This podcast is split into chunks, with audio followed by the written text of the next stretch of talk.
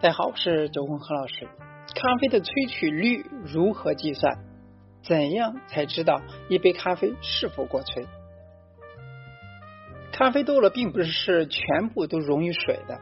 一粒咖啡豆中只有百分之三十的物质呢能够溶于水，而剩下的百分之七十的是木质纤维等不可溶于水的物质。因此呢，咖啡的最大萃取率只有百分之三十。可大多数情况下，咖啡的萃取率都不可能这么高。可我们怎么才知道具体的萃取率呢？首先要弄明白一个问题，就是如何计算咖啡的萃取率。咖啡的萃取率指的是咖啡豆粉经过冲煮后释放出多少咖啡物质。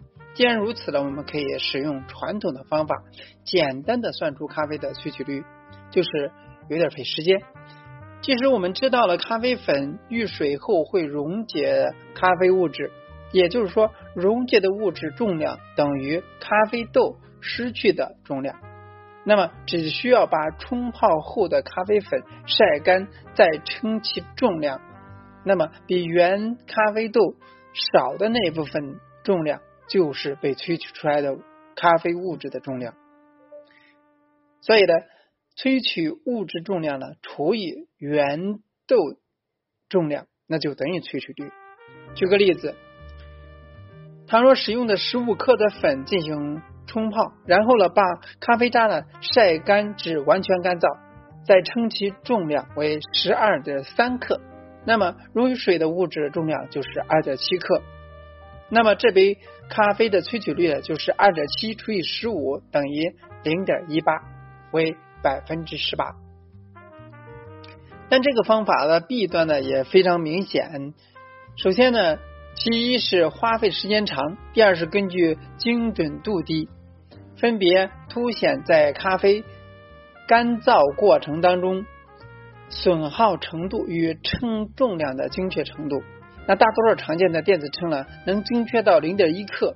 而重量为零点一克的误差就会造成百分之零点七的萃取率误差。因此，目前我们经常使用的萃取率计算的方法是咖啡浓度有关。当然呢，使用这种方法首先要有一台检测浓度的仪器 TDS 检测仪。首先呢，来了解一下浓度与。萃取率分别代表什么意思？浓度表示一杯咖啡里边萃取的咖啡物质占总体咖啡液体的比例，萃取率是表示萃取出来的咖啡物质占到总咖啡豆重的比例。一个是主体是咖啡液，一个主体是咖啡豆或者说咖啡粉。根据这样的条件，我们得知咖啡液的浓度等于萃取的咖啡物质重量除以咖啡液的重量。而萃取率就等于萃取咖啡物质重量除以咖啡豆的重量。那么合并上述公式，得出萃取率的计算公式为：咖啡萃取率就等于咖啡液的浓度乘以咖啡液重除以咖啡豆的重量。那通过浓度测量仪，我们能够轻松的知道咖啡液的浓度。那这样就能够轻松的计算出咖啡的萃取率了。不过要注意的是，低滤式咖啡因为咖啡粉本身会吸收两倍的水分，所以呢，咖啡液重就等于注水量减二乘以咖啡豆的重量。举个例子，使用十五克的粉以一比十六粉水比例冲煮咖啡，通过浓度测。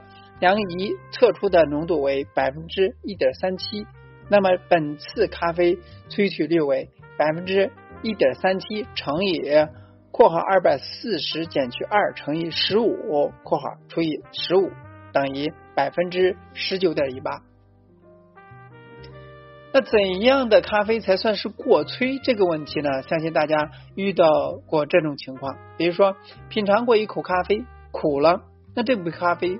过萃了，其实呢，苦并不完全等同于过萃。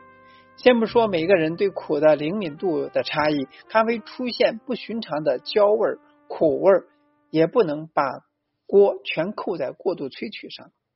首先呢，过度萃取的一词是建立在金杯的基础之上的，也就是说，超过金杯准则的萃取范围，那金杯准则认为萃取率在百分之十八到百分之二十二之间这个区间中，那萃取的咖啡物质是比较美味的，而超过百分之二十二，则有可能萃取令人不愉悦的苦风味的物质。